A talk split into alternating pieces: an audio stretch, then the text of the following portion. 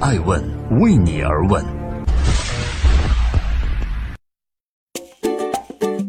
Hello，大家好，二零一八年的三月十七日，欢迎聆听守候爱问人物，爱问人物创新创富，我是爱成。每个周六，我们记录一位时代女性人物。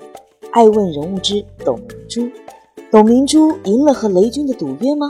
未来制造业路在何方？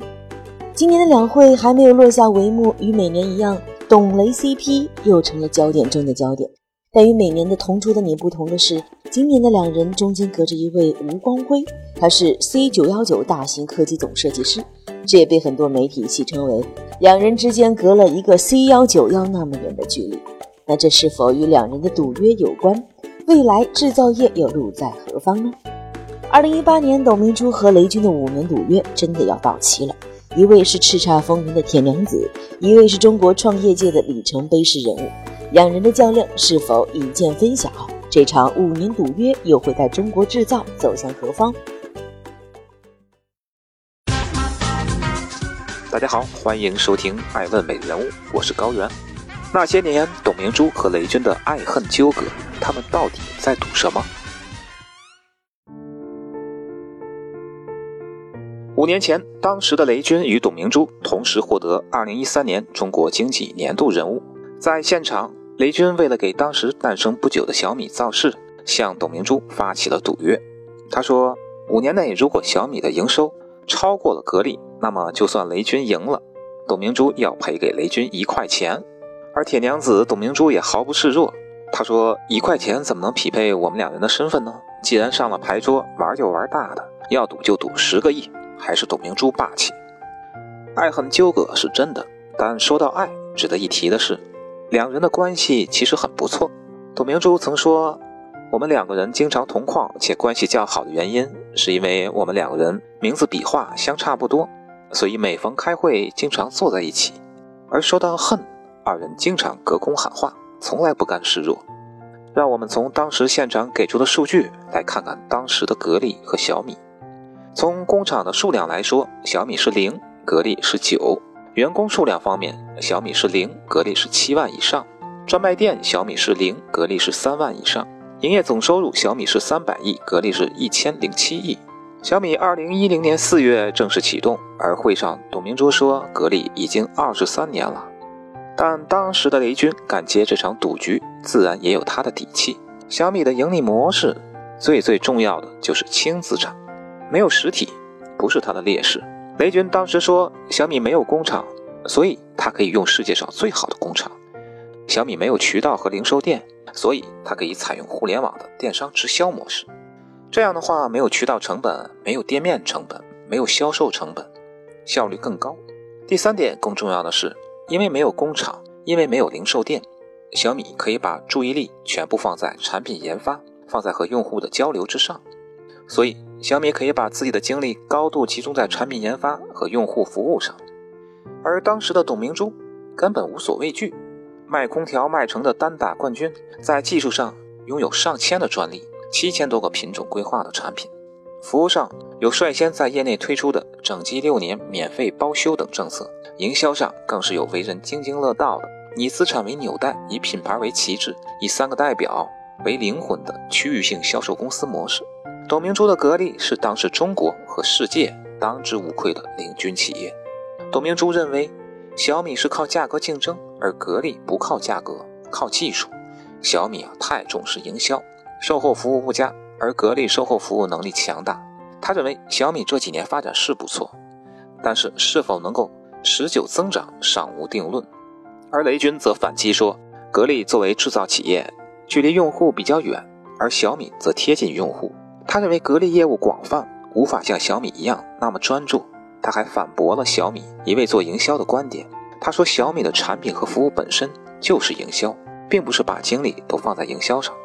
此后，两人每年都在一定场合就赌约进行表态，谁也不肯服输。雷军说过，如果打赌赢了，但是董大姐赖账，他就自己掏腰包一亿元分给公司员工。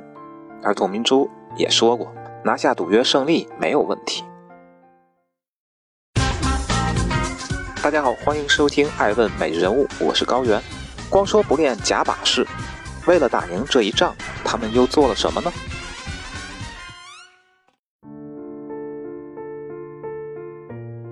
当然，两个人也不是光说不练。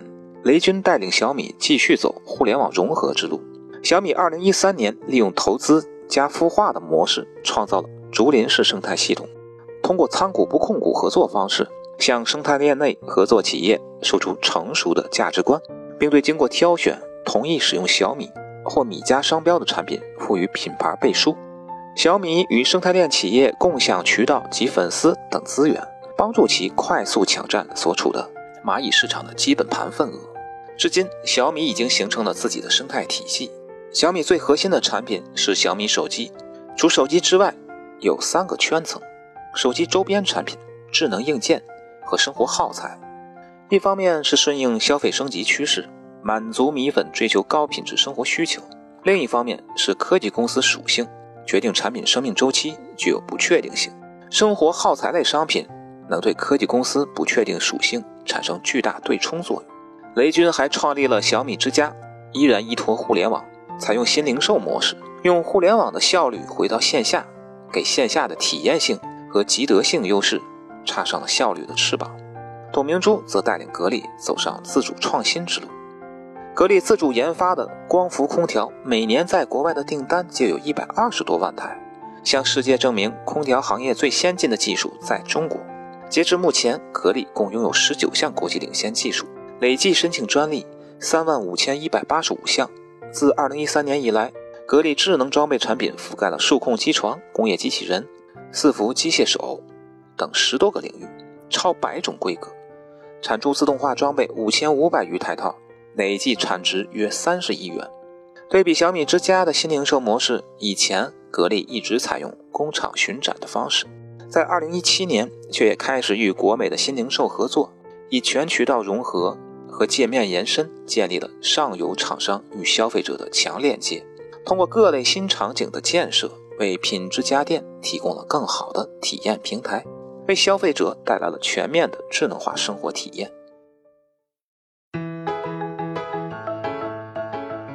感谢您的聆听和陪伴，爱问人物，创新创富。今天我想说的是，其实赌局只是一个噱头吧。无论是否有炒作之嫌，如果真的当真，就输了。回顾格力和小米，近五年来，两家企业都通过转型升级获得飞速发展，从两个方面引领着中国制造业的前进。董明珠和雷军可以说都称得上是中国优秀的企业家，因此从这个层面上来讲，无论是最后结局如何，都是中国制造业的双赢。而从宏观层面来讲，这场赌局中真正值得关注的点，不是两人的争论，而是两种商业模式之间的竞争。一个代表具有多年雄厚基础的传统实业，一个代表新兴的互联网加思维，对新型制造业并进行加持改造。对两人来讲，挑战都是严峻。对格力来说，董明珠始终认为，互联网是依托传统制造业而存在，但制造业和互联网的融合已势不可挡。从格力和国美的新零售合作来看，董明珠也意识到，如果没有互联网的帮助，格力是无法为用户提供真正的最佳体验的。而对小米来说，没有强大的实体经济的支撑，互联网经济也只是水上浮萍。如果没有线下支撑，小米很难一直获得长足发展。我相信小米和格力的赌约实际上有更深层的含义。互联网和传统产业不是谁颠覆谁的问题。而是要相互融合、开放共赢，这才是恒久不变的真理。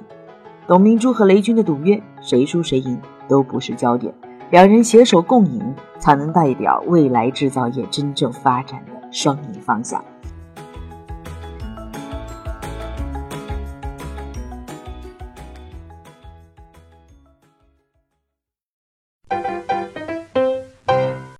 爱问是我们看商业世界最真实的眼睛。